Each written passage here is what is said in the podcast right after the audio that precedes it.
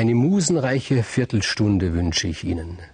Immer wieder haben sich die Unsterblichen mit den Sterblichen eingelassen, die Götter mit den Menschen, und es ist selten gut gegangen. In aller, allermeisten Fällen ist es für die Menschen nicht gut gegangen, aber es gibt auch Fälle, wo es für die Götter nicht so gut gegangen ist. Erinnern wir uns an Eos. Erinnern Sie sich an Eos? Die Safran gewanderte, die rosenfingerige, die Göttin der Morgenröte, in ihr Herz hinein hat Aphrodite einen Fluch gepflanzt, nämlich, dass sich diese liebenswerte Göttin in sterbliche Männer verlieben muss, dass sie eine Gier in sich hat nach diesen sterblichen Männern.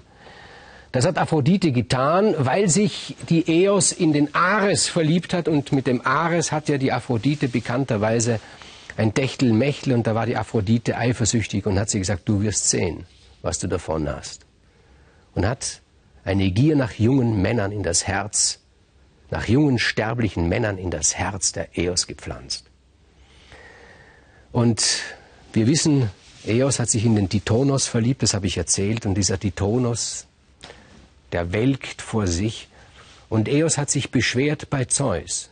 Sie hat zu Zeus gesagt, hör zu, das macht uns Götter zum Gespött bei den Menschen. Und Zeus sagt, was heißt uns Götter? Das macht dich vielleicht zum Gespött. Und Eos sagt, erstens ist es nicht schön, wie du das sagst. Und zweitens, wenn einmal ein Gott zum Gespött wird oder eine Göttin, dann ist es nur ein kurzer Weg, bis alle zum Gespött werden. Am Schluss wird es dich treffen. Und sie werden alle über uns lachen. Das hat dann Zeus eingesehen und hat sich gedacht, na, da muss ich einen Riegel vorschieben, dass Aphrodite sowas nicht noch einmal macht. Aber Aphrodite ist nicht irgendeine Gottheit, mit der man, der man Befehle geben kann. Das ist Aphrodite nicht. Aphrodite ist älter als Zeus. Sie ist eine direkte Tochter des Uranus und der Gaia, eine mächtige Gottheit. Und Zeus hat sich beraten mit einer anderen mächtigen Gottheit, mit Hekate. Was kann man tun? Hekate, so beschreibt sie, Hesiod ist eine der mächtigsten Gottheiten dass Zeus sich vor keiner anderen Göttin mehr fürchtet als vor Hekate. Die hat der Ursprung der Hekate, man weiß es nicht, ist eine chtonische Gottheit, wie es heißt. Also die kommt noch aus einer Zeit, bevor der Götterhimmel errichtet wurde. Und ich bin ja immer wieder froh, dass Hollywood die griechische Mythologie nicht ganz und gar entdeckt hat, dass man doch zurückschreckt, manche Sachen zu verfilmen. Ich habe mir immer vorgestellt, wie würde das aussehen? Also wie würde die Hekate auf der Leinwand aussehen? Furchtbar. Nämlich beschrieben wird sie folgendermaßen. Sie hat drei Gesichter.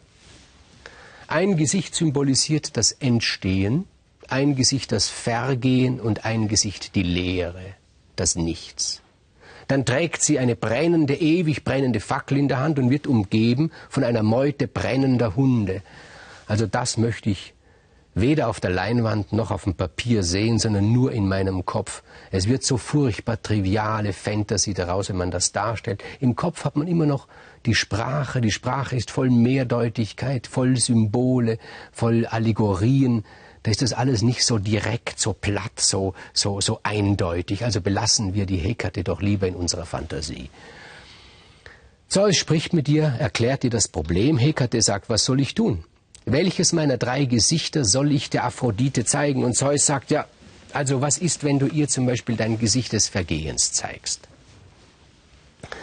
Hekate sagt, wenn ich ihr das Gesicht des Vergehens zeige, wird alles vergehen, was Aphrodite darstellt. Sie stellt die Liebe dar, es wird die Liebe vergehen, es wird auf der Welt keine Liebe mehr sein. Der Hass, der Neid, die Missgunst wird siegen. Oh, das will Zeus nicht, weil das wäre nicht gut für die Götter und nicht gut für die Menschen und nicht gut für die Welt. Was ist, wenn du ihr dein Gesicht der Leere zeigst? fragt er. Na, sagt sie, dann werden überhaupt alle Empfindungen verschwinden. Es wird eine kalte, eiseskalte Welt der Vernunft sein. Nun ist Zeus nicht unbedingt der Gott der Vernunft. Dem Apoll hätte das vielleicht gefallen, seine Welt. Vielleicht auch wirklich nicht. Vielleicht hätte es der Pallas Athene gefallen, seine Welt. Vielleicht auch wirklich nicht. Jedenfalls, das will er auch nicht. Und er sagt, und was ist, wenn du ihr dein Gesicht des Entstehens zeigst? Dann sagt sie, ja, es wird immer neue Liebe aus ihr heraus entstehen. Was heißt das konkret, will Zeus wissen. Und sie antwortet ihm, sie sagt, ja, also, wenn ich ihr mein Gesicht des Entstehens zeige, dann wird sie sich in den, das nächste Wesen verlieben, das sie sieht, ganz egal wer das ist. Das erinnert uns an den Sommernachtstraum von Shakespeare irgendwie. Und vielleicht hat Shakespeare ja daran gedacht, an diese Geschichte der Hekate, als er dieses Stück schrieb. Na gut, sagt Zeus, das gefällt mir. Er verabredet sich mit Aphrodite zu einem Spaziergang. Und dieser Spaziergang findet in der Nähe der Stadt Troja, Ilion, statt. Ungesehen werden sie, wer folgt ihnen Hekate. Und der Zeus, der macht es so ganz geschickt, der erkennt da nämlich, da gibt es einen Hirten, nicht besonders klug, auch nicht der Allerschönste, äh, ein Großmaul ein wenig, Anchises heißt er, und Zeus hat beschlossen, in diesen Anchises soll sich Aphrodite verlieben. Und als sie ihn treffen, tritt Hekate hervor und sie zeigt der Aphrodite ihr Gesicht des Entstehens und Aphrodite blickt auf Anchises und sie verliebt sich in diesen Hirten. Wer ist nun dieser Anchises? Er stammt aus einem Seitenstrang des Königsgeschlechts der Trojaner. Ich erinnere Sie daran, es gab diesen Vorfahr Tros, und dieser Tros hatte drei Söhne, Ilos, von ihm haben wir gehört, Ganymed, auch von ihm haben wir gehört, und Asarakos. Und Asarakos ist ein Urahn des Anchises. Und in ihn, in diesen Anchises, hat sich Aphrodite verliebt. Und dieses, mein Gott, man stellt sich das vor, wenn die Göttin der Liebe sich in einen verliebt, das ist ja wie ein Orkan, in dem man gerät, da kann man sich nicht erst sammeln und sich überlegen oder anfangen zu flirten. Das ist eigentlich ein Übergriff ist das mehr als, als, als ein Flirt und so geschieht es auch.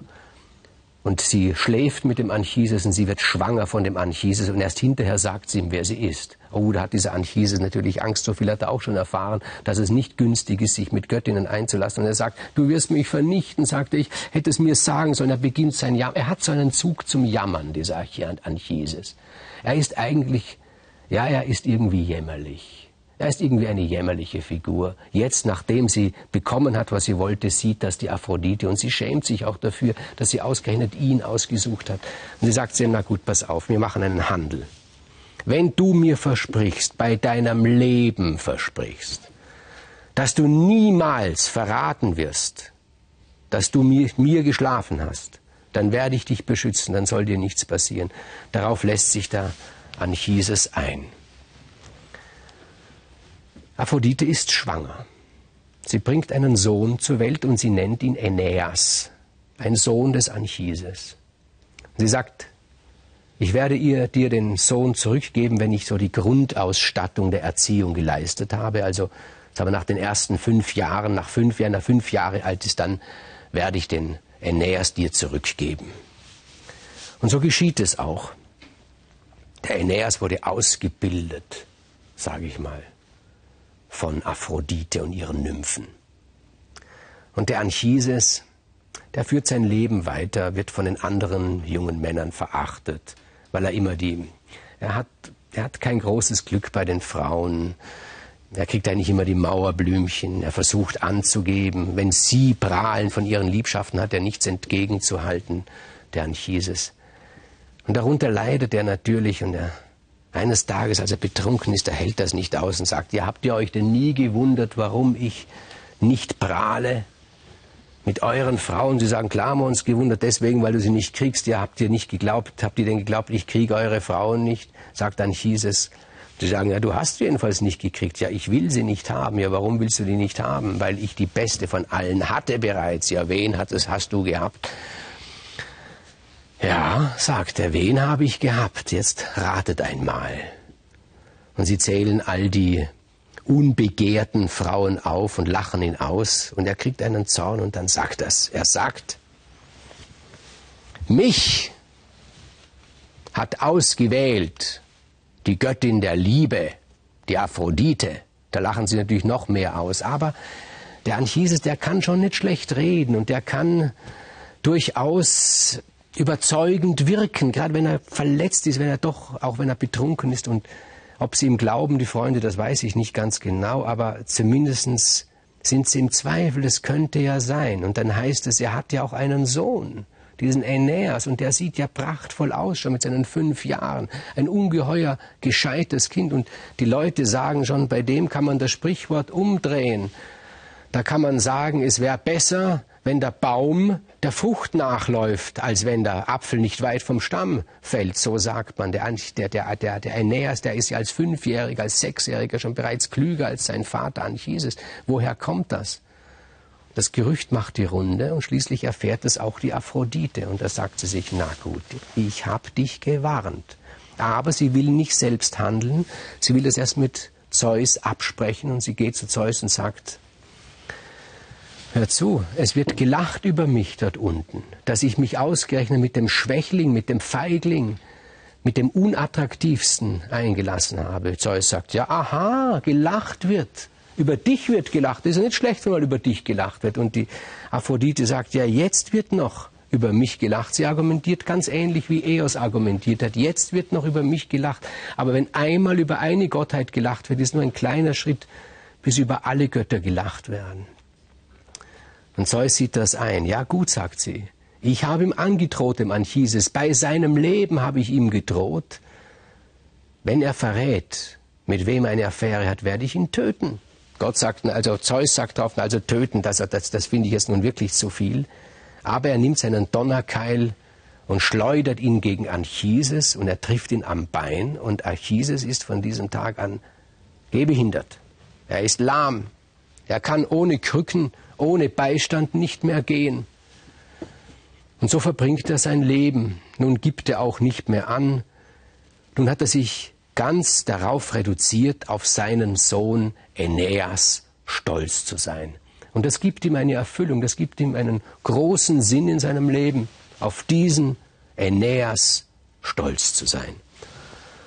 Und es gab ja auch allen Grund, auf den Aeneas stolz zu sein. Erstens einmal war er im Krieg um Troja einer der größten Helden auf der einen Seite und auf der anderen Seite war er vielleicht der anständigste aller Helden. Denn erinnern wir uns an den Untergang der Stadt Troja, als alle um ihr Leben gerannt sind, jeder nur noch an sich selbst gedacht hat, weil diese furchtbar entsetzliche Plage, diese furchtbar entsetzliches Grauen über die Stadt gekommen ist. Nicht Homer erzählt uns davon, Vergil erzählt uns davon, aus dem Mund des Aeneas. Da gab es nur einen, der sich noch um die anderen gekümmert hat, nämlich Aeneas, um seinen lahmen Vater. Wir kennen dieses Bild, Aeneas verlässt das brennende Troja auf seinen Schultern, trägt er seinen alten lahmen Vater und an der Hand hält er seinen Sohn Ascanius. Und diese drei, Vater, Aeneas und sein Sohn, verlassen Troja und suchen ein neues Troja auf. Sie scharen die Letzten um sich. Zuerst verschanzen sie sich auf dem Berg Ida, dann nehmen sie ein Schiff und verlassen Troja, ohne dass die Griechen es entdecken. Und sie segeln hinaus in die Welt, ins Meer. Eine Odyssee liegt vor ihnen und tatsächlich war die Odyssee des Homer das Vorbild für die Fahrten des Aeneas, die dann später Vergil beschrieben hat. Und in den nächsten zwei oder drei Folgen werde ich Ihnen von diesen Abenteuern des Aeneas, des eines der mutigsten, anständigsten, edelsten Helden der ganzen griechischen Mythologie erzählen.